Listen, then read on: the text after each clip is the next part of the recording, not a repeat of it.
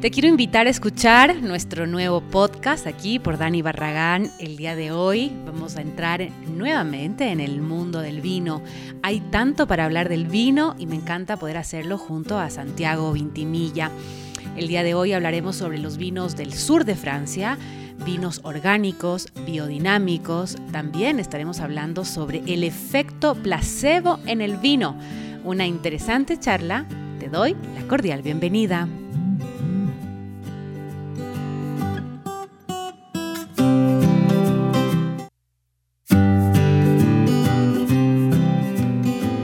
En este closet hay mucho más que ropa. Juntos vamos a explorar contenido para caminar de una manera simple, real y consciente.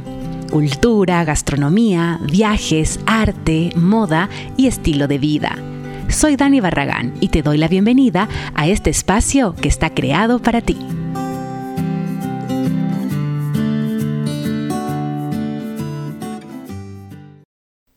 Buenos días, estamos en jueves, eh, iniciando una entrevista más, un podcast más eh, para el Closet por Dani Barragán. A mí me encanta realmente eh, estar siempre charlando con nuestros diferentes invitados. En este caso ya he tenido la oportunidad de entrevistar a, a, Santi algunas veces aquí en el Closet para hablar de este mundo mágico del vino. Yo creo que siempre terminamos sacando temas nuevos sobre el vino y eso es súper chévere, así que bueno, estamos con Santiago Vintimilla de la Gloria Casa de Vinos. El día de hoy vamos a hablar sobre em, vinos del sur de Francia, la biodinámica, la parte orgánica de los vinos, que me parece súper chévere. Y vamos a ir entrando en materia también un poco del efecto placebo, que fue el tema de esta semana acá en el Closet. Ayer entrevistamos a una doctora que hablamos sobre este tema y bueno, me parece súper fascinante. Bienvenido, Santi, a esta programación. Hola, querido Dani. Hola con, con todas las personas que se van conectando. Eh, igual, igual un gusto verte. Eh, desde diciembre además no nos habíamos visto.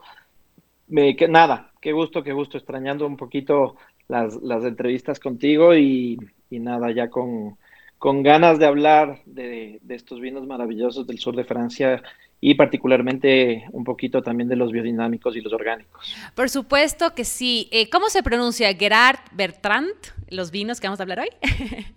Bueno, los que vamos a hablar un poquito se llama Gerard Bertrand.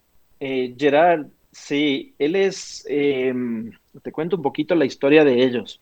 El, um, el padre de Gerard Bertrand tenía, eh, viene una, digamos que es una cuarta generación, la que ya está actualmente en el mundo de, de Gerard Bertrand como tal. Y digo el mundo de ellos porque se han convertido en unas eh, probablemente en las bodegas más importantes eh, actualmente de Francia, eh, por, por, la notoriedad que está tomando el tema biodinámico y, ecológico que están manejando.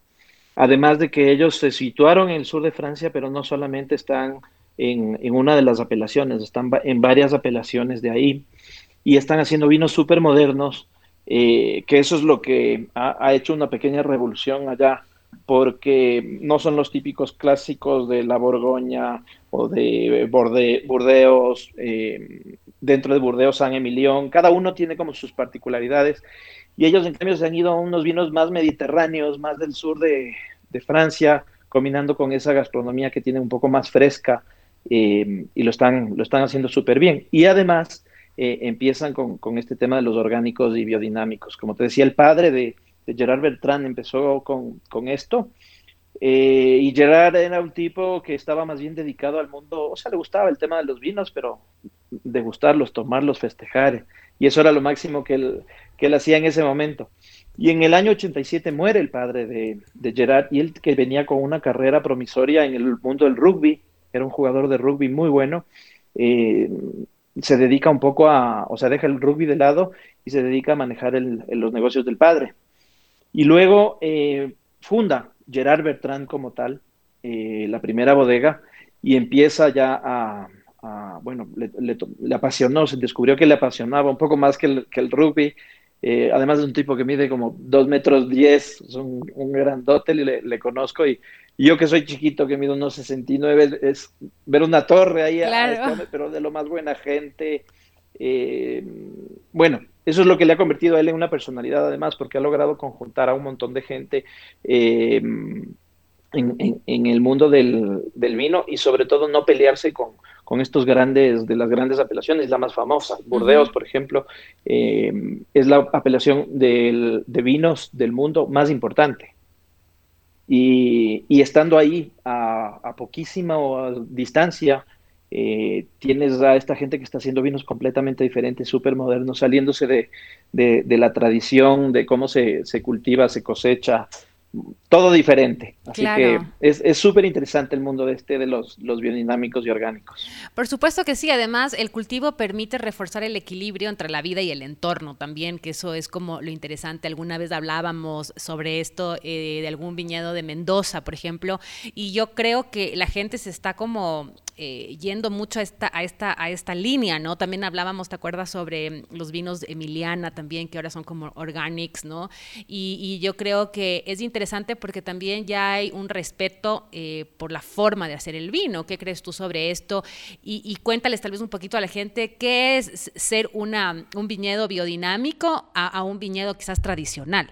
Sí, o sea, partiendo primero de la parte orgánica, es, es, justamente mantener un equilibrio eh, y, no atacarle a la tierra con, químicos, eh, no atacarles a, los cultivos luego y la cosecha.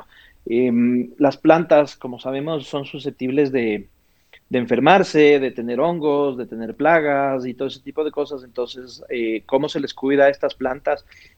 partiendo desde la tierra antes de sembrar, es con, productos orgánicos. Entonces se hace el compost, se hace, se hace todo ese tipo de cosas.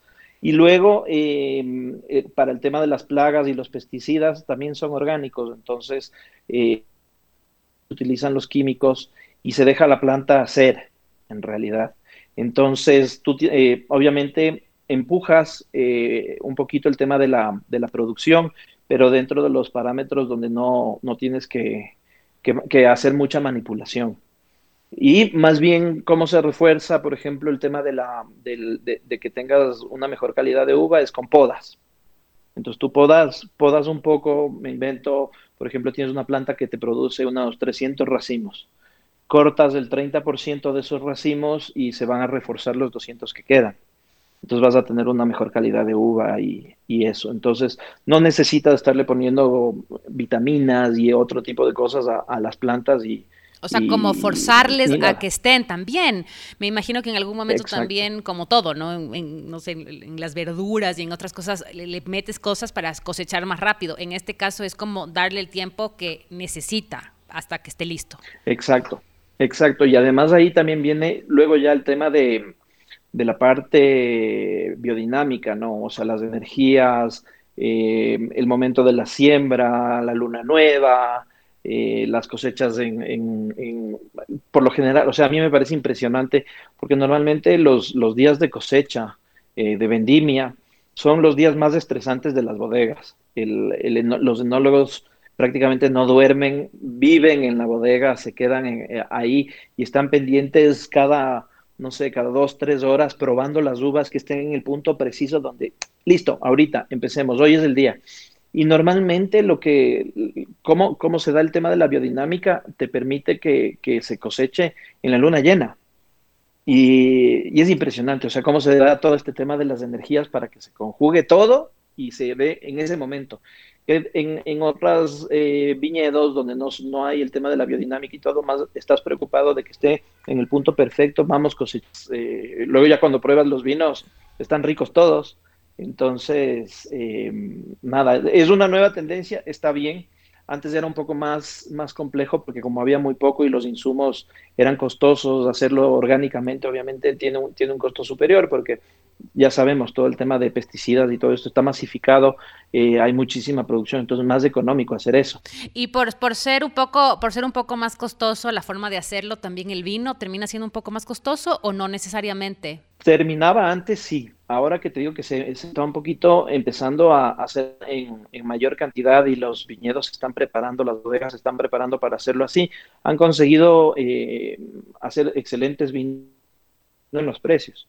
Eh, más o menos para que tengas una relación, eh, lo que hablábamos de los vinos de, Emiliana, hablamos de más o menos 12 dólares precio de venta al público en, Ecuador, o estos vinos de Gerard Bertrand, eh, los que probaste el Bio Cabernet Sauvignon o el Bio Sauvignon Blanc están más o menos en, creo que 18 dólares. Y son vinos... Bastante manejables. Que están, eh, están muy bien. Claro, son precios manejables. Eh, luego ya te pones a ver pruebas de estos vinos y están recontra bien hechos. Y compiten directamente en precios con, con vinos que no tienen las mismas características de, de biodinámica o de ser orgánicos. Entonces ya el tema precio hoy por hoy no es tanto así. Y una pregunta, Santi, eh, los vinos, por ejemplo, justamente que estaba eh, probando, eh, no tienen corcho, ¿no? Son de...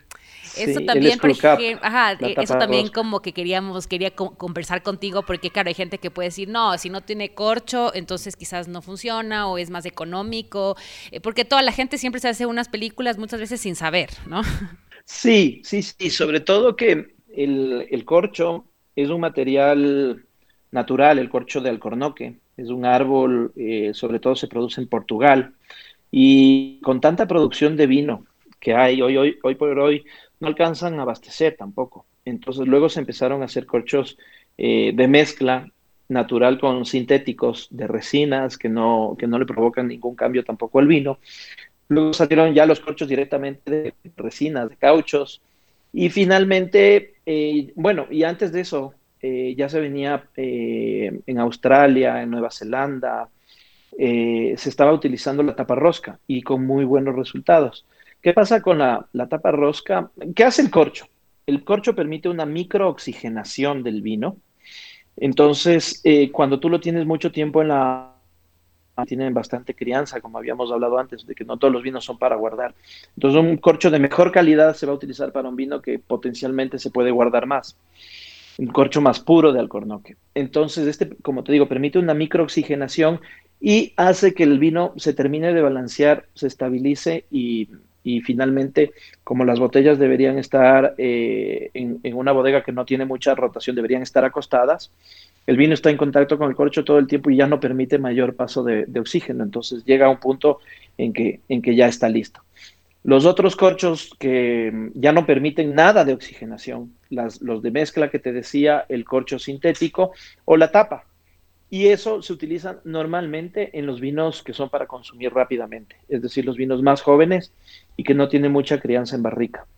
Eh, la tapa rosca sella eh, completamente, no permite para nada el paso del oxígeno y a veces es más seguro que, un corcho. Por ejemplo, mira lo que pasa aquí, en, en Quito.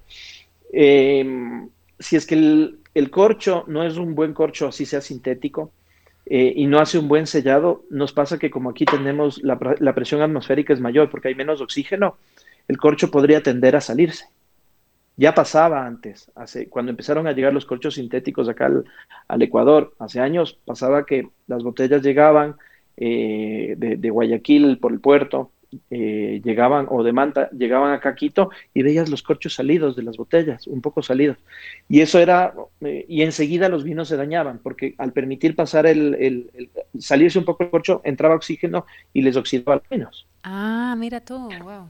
Entonces tuvieron que trabajar eh, para los países de altura, donde hay, donde hay altura, donde hay ciudades de altura y se consume vino, en que tenga un mayor grosor el, corcho y, y no se salga. Pero finalmente es un método mucho más económico el poner la tapa rosca. Y hoy te digo que en Chile, por ejemplo, hay una bodega de las clásicas, súper clásicas como Montes, que para sus vinos de alta gama, los Montes Classic, y esto ya están utilizando, los Classic y los, y los Montes Alfa están utilizando tapa, tapa rosca. Y en, y en Australia, como te decía, Nueva Zelanda, para sus altas gamas, ya hablamos de vinos de 50, 60 dólares, eh, con tapa rosca el, porque ya el vino está hecho, está listo, está y con la tapa rosca lo que vas a tener es que no va a haber oxigenación. Ya ese vino incluso ni siquiera debería necesariamente estar acostado. Claro, y una pregunta, ¿estos vinos eh, de tapa rosca eh, los puedes guardar igual, por ejemplo, no sé, unos 3, 4, 5 meses o es mejor tomarlo casi enseguida que lo compras? mira, yo recomiendo que el vino, más que más que desde que lo compras hay que considerar el tema del año de la, de la botella y ver si es que tiene o no tiene crianza en barrica. Si es que el vino no tiene crianza en barrica y es un vino que tiene un año, es del año pasado, de hace dos años, está bien, no, no vas a tener ningún problema. Eh, el tema es que el vino no está hecho para durar tanto, ese, ese estilo de vino. Entonces, un vino que tiene un poco más de crianza, como te decía en el caso de, estos eh, vinos eh, neozelandeses o, australianos o estos mismos chilenos, y te llega eh, y ves la ficha técnica, porque como te decía antes, todo está en el Internet, entonces tú quieres ver, a ver, este vino más o menos de qué se trata, si es que no te lo dice en la etiqueta, cuánta barrica tiene y todo eso, ya te das cuenta, un crianza que tiene 12 meses en barrica podría ser un vino que te dure 6, 7 años. Y si tiene tapa rosca, no le va a pasar nada. o se está garantizado, ya se han hecho todas las pruebas posibles y el vino va a estar bien. Qué bueno. Ustedes acá en Ecuador son los únicos distribuidores, me imagino, de este vino también, ¿no? El, no, nosotros somos, hay un importador eh, que trae estos vinos y nosotros somos uno de los distribuidores. Hay, hay varios distribuidores en, en, el, en el país. Ahora en Quito, creo que como distribuidores tenemos dos o tres en Quito. Ah, chévere.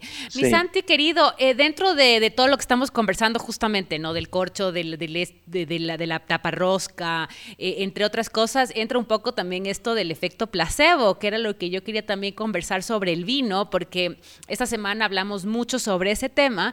Y claro, al principio yo decía y estaba investigando con la doctora eh, más temas, por ejemplo, si me duele la cabeza y te dicen que te dan una pastilla y tú ya te te, imaginas, ya te pasa el dolor de cabeza en 20 minutos. Pero dentro de toda esta investigación que comencé a hacer en la semana, aparecieron muchas cosas sobre el vino y sobre el chocolate, ¿no? Este efecto placebo que tiene, que es como el efecto de placer. Em, y me parece interesante porque justo conversábamos contigo eh, lo interesante que es nuestro cerebro eh, para asimilar cuando alguien te dice que este vino es mucho mejor o que viene del sur de Francia y que es biodinámico y te dice toda una cosa interesantísima y y luego el otro vino te dice que sí, que está bueno, y ya enseguida sabes que este va a ser un excelente vino, aunque quizás el otro esté un poco mejor, no sé, ¿no? Es como que es súper súper chévere em, el tema del efecto placebo con los vinos. Sí, o sea, hay, hay muchos aspectos, además, luego te voy a contar una anécdota súper, súper cómica que, que les dice yo a unos amigos. Pero pasa, mira, por ejemplo, en el, en el restaurante hay gente que me dice, eh, a mí el vino tinto me hace que me duela la cabeza y el vino blanco no me da ningún problema o viceversa. Hay unas catas eh, que se hacen en unas copas de cristal negro. Entonces, cuando haces una cata ciegas de esto, yo te sirvo el vino, no te digo que te estás tomando, no lo puedes ver, en la copa negra no se sabe si el vino es blanco o tinto. Tomas el vino y, no, y nunca te digo, al siguiente día te digo. Y lo, primero que te voy a preguntar es cómo te fue, qué sentiste. Y hay gente que me dice, no, muy bien, chuta, ese vino blanco que tomé ayer estuvo riquísimo. Y por ahí fue un tinto suavito, un pinot noir. Un, hay una cepa de Chile que se llama País, que es muy suavita. Eh, incluso un Carmener. Son vinos súper suaves y piensa, la gente como no lo ve, piensa que es un vino tinto.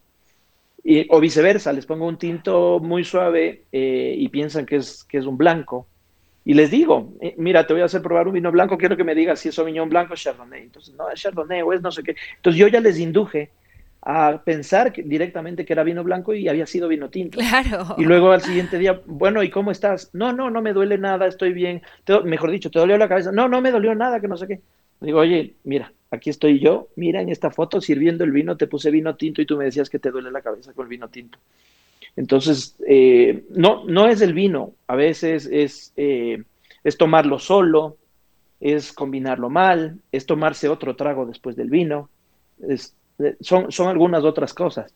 Pero mira, en el, en el tema placebo de inducción también, tuvimos un asado en mi casa y, y, bueno, tenía unos vinos súper ricos, empezamos por algo, y yo lo que hice fue, tenía una botella vacía de un vinazo que me había tomado como no sé, un mes antes. Ya. Un vinazo, vinazo, vinazo. Y lo puse, puse la botella vacía y puse el decantador y en ese decantador puse otro vino. Un vino normal, rico, pero puse otro vino. Bueno, cuando llegaron mis amigos, vieron las botellas, dijeron, bueno, qué rico, que no sé qué, ¿y qué está en el decantador? Vieron la botella que estaba vacía y dijeron, wow, o sea, vamos a terminar con un vino ultra, hiper top, o sea, esas cosas de locos. Yo sí, sí, pero es el último, espérense, que no sé qué. Entonces empezamos, ya iba pasando el tema del asado, llegamos finalmente a, terminar los otros vinos y probamos el vino del decantador. Les serví y bueno, este vino que les estaba poniendo yo era un vino de cartón y no era el de la botella. y bueno, no sabes, o sea, cada uno más sabio que otro decía, no, qué bestia la madera de este vino, el no sé qué, el no sé cómo, el no sé cuánto. Y fue eh, más o menos como cuando te hacen, eh, te dicen, te puse la vacuna para tal cosa o la medicina para tal cosa y en realidad te pusieron, no sé, ah, eh, suero fisiológico que, que, no, no va a causar ningún, ningún efecto, te dan una pastilla que es solamente excipientes y no tiene la fórmula eh, de la pastilla y van viendo, así lo hacen los laboratorios para ver cómo va la cosa. Claro.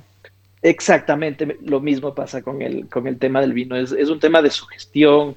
Eh, luego, a mí, por ejemplo, a mí sí me da placer tomarme una copa de vino al final de la tarde, llego a mi casa, quiero descansar, abro una botella, me tomo, me tomo una copa de vino y por más que ajetrado que haya sido el, el día, ese vino me relaja.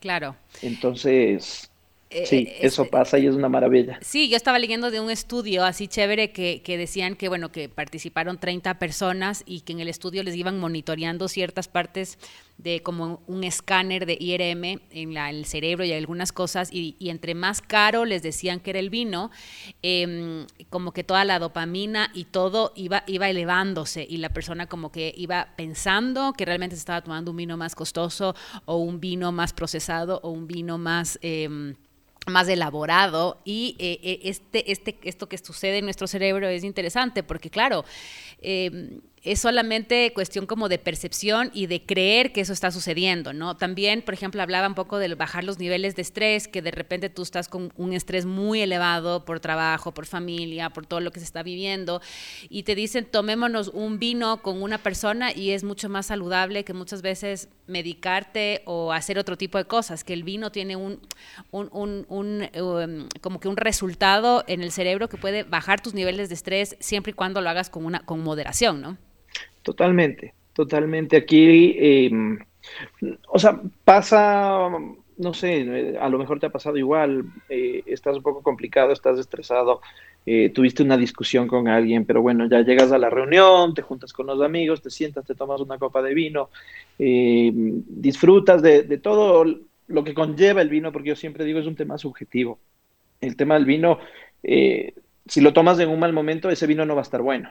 Si lo tomas en un momento clave de, no sé, cerrar un buen negocio, eh, probablemente ese sea un, gran vino. Si, eh, yo les decía, no sé si esto te lo conté alguna vez, pero cuando yo daba las capacitaciones en restaurantes y les decía a los, a los chicos, a los meseros, ustedes tienen que ser como los psicólogos de la mesa.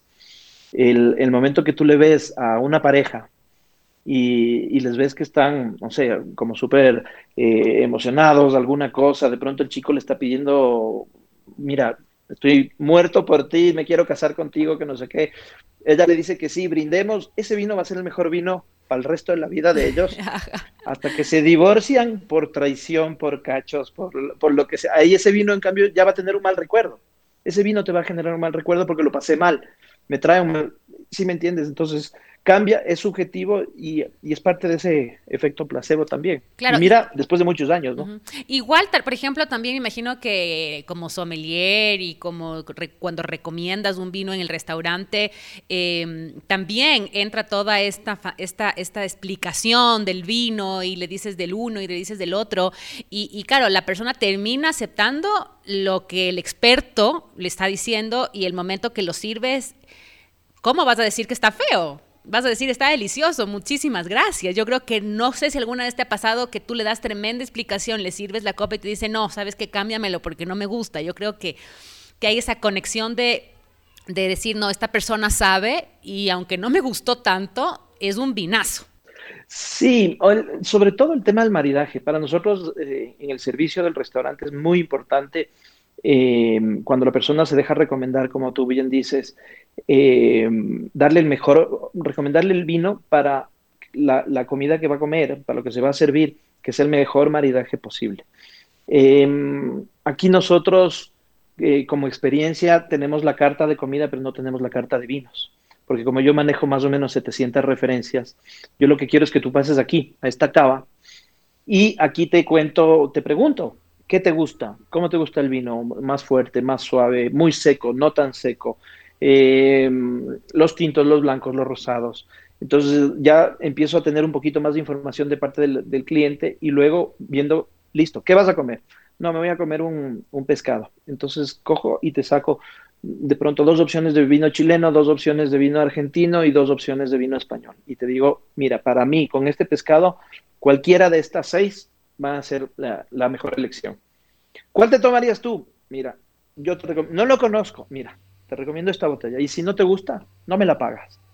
Nunca me han devuelto una botella. Sí, pasa, pasa justo eso, porque la gente ya se deja recomendar y dice, sí, o sea, si esta persona eh, que sabe un poco más de pronto de vinos, o por lo menos me lo sabe recomendar, ha probado este plato de pescado con tal o cual vino eh, y me dice que esto es, pues esto es.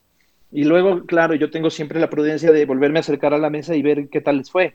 Y nada, siempre la gente está contenta, eh, le gusta el tema de la, de la, recomendación y con eso ya les, les pusiste una semillita ahí que a la siguiente lo primero que te van a decir, bueno, ahora me vas a recomendar el vino porque la vez pasada me fue súper bien. Entonces ya, ahora el, lo siento yo. que ellos se vayan felices hoy también, la segunda y la tercera vez siempre. Claro, por supuesto, y como decíamos en otras entrevistas, Santi, em, eh, a la final el vino más rico es el que, el que a cada uno le gusta, ¿no? Por ejemplo, ahora ya puedes tomarte un vino con una hamburguesa o con una buena pizza gourmet, eh, ya ha cambiado mucho el tema de que el vino solamente tiene que ser o tinto o de cierta manera o con ciertos platos, ahora ya tenemos una variedad de vinos que se pueden compartir con el clima, con todo, ¿no? Todo, todo, todo depende mucho de dónde estés, cómo te encuentres, de ánimo, eh, y eso es lo lindo, cómo va creciendo la cultura del vino. Totalmente, totalmente. Ahora, em, antes decíamos con los amigos, eh, no, hoy no, hoy no tomemos que recién es miércoles. No, pero ¿por qué no vamos a tomar? Si no, no, no nos vamos a emborrachar, vamos a tomarnos una botella de vino, vamos a disfrutarlo. ¿Qué nos tomamos? Bueno, ¿qué vamos a comer? Listo, entonces veamos un vino ligero, porque es miércoles, porque no quiero dañar el jueves con chuchaki o estar pesada la cabeza o lo que sea. Entonces, te, pues te lo tomas y está, y está muy bien. Luego lo que tú dices, el tema del maridaje. Vamos que una cabita súper sana, eh, con, con, mucha ensalada y esto, no le vas a meter un vino súper potente, vas a meterle un vino un poco más suave. Incluso puedes ponerle un vino blanco. Eh, la cosa es ir jugando e ir probando. A mí algo que me asombró hace mucho tiempo fue, por ejemplo, que la comida china la puedes combinar muy bien con vinos blancos, rosados y sobre todo con espumantes. Entonces, yo eh, digo, a ver en la casa, vamos, compremos comida china.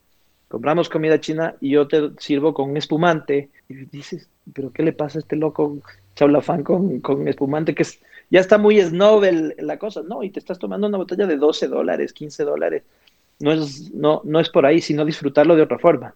El ceviche nuestro, nuestros ceviches, por ejemplo, perdóname, Dani, eh, en, el tema de maridaje, el ceviche nuestro, el ceviche manaba con, con vino blanco, Delicioso. con un albariño, con un verdejo, va muy bien. El maridaje ideal es la cerveza, pero ya cuando lo tomas con vino y empiezas a disfrutarlo de esa forma, también dices, me he estado perdiendo muchísimo tiempo de esto por, tomar solo cerveza y estar cerrado en que el vino, el ceviche tiene que ser solo con cerveza. Justo te iba a decir eso, el maridaje con cerveza, el otro día me invitaron a comer unos tacos, bien mexicanos, mexicanos, no tan, tan gringos, sino no bien, bien, ajá, bien mexicanos, y, querían abrir una botella de vino tinto y la gente decía, no, si esto es con cerveza, ¿cómo? O con michelada, ¿cómo vas a abrir vino con...? Y claro, algunos nos, nos tomamos con cerveza y otros tomaron con vino, pero sí se hacía como raro un taco bien mexicano con vino, ¿no? Pero a la final, eh, en gustos. sí, va súper bien. Mira que hoy por hoy la gastronomía mexicana está en boga. Hay muchos restaurantes que están dentro de los 50 Best. Por ejemplo, que fue recién fue la premiación en diciembre de los 50 Best Restaurants de Latinoamérica. Y hay un restaurante, es un restaurante mexicano, mexicano, mexicano, de gastronomía mexicana, obviamente muy fina, muy delicada, y anda a ver la carta de vinos que tienen, o sea, ya, ya quisiera yo tener también esa carta de vinos espectacular. Ellos, y, todo el mundo que se sienta ahí se toma una, una botella de vino, una copa de vino con, con, esa gastronomía. Entonces, hay que, yo siempre digo que en, en el vino, porque, porque me gusta, por la pasión que tengo por, por el vino, me gusta recomendar que, que, que, lo pruebes con vino, que intentes eh, ver, porque por lo que te decía, hay gente que dice, no me gusta el vino tinto, pero a lo mejor no lo ha maridado bien. No me gusta el Cabernet Sauvignon, por ejemplo, es muy fuerte, es muy seco. A ver, te voy a dar tres opciones más de Cabernet Sauvignon que no son tan fuertes como probablemente el Cabernet chileno joven. Te puedo dar un Cabernet como el que probaste, francés, mucho más amable, mucho más suave, no tiene esa astringencia, no tiene esa acidez elevada, está mucho más rico. Entonces, suaves para que vayas, en algún momento te va a gustar el cabernet potente, porque te vas a dar cuenta que una carne eh, bien grasosa, eh, un cocido tipo nuestros estofados, por ejemplo, un estofado de, carne típico de la sierra o, el seco de pollo de, la costa, te lo tomas con un cabernet y te va a ir muy bien. un cabernet chileno joven, que es, que es potente. Claro, entonces creo que hay que sacarnos ese chip, ¿no? De, de ciertas cosas, como dices, lo del ceviche o lo de la comida mexicana.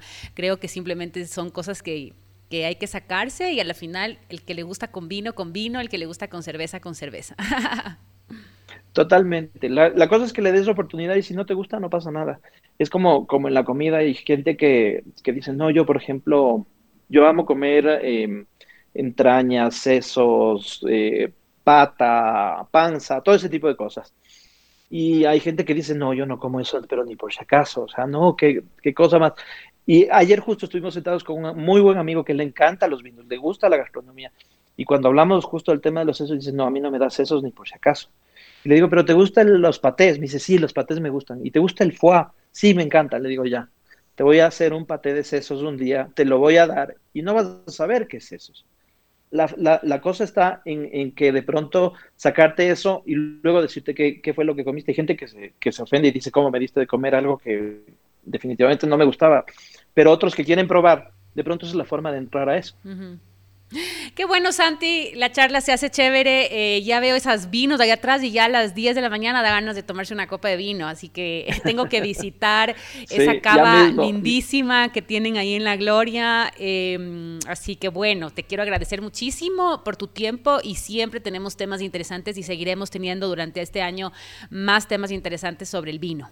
Seguro que sí, mi querida Dani, ya sabes que esta es tu casa y valdría algo, en algún momento tenemos que hacer una tomándonos un vino juntos. Es verdad, es verdad. La próxima, la próxima seguro que la hacemos allá.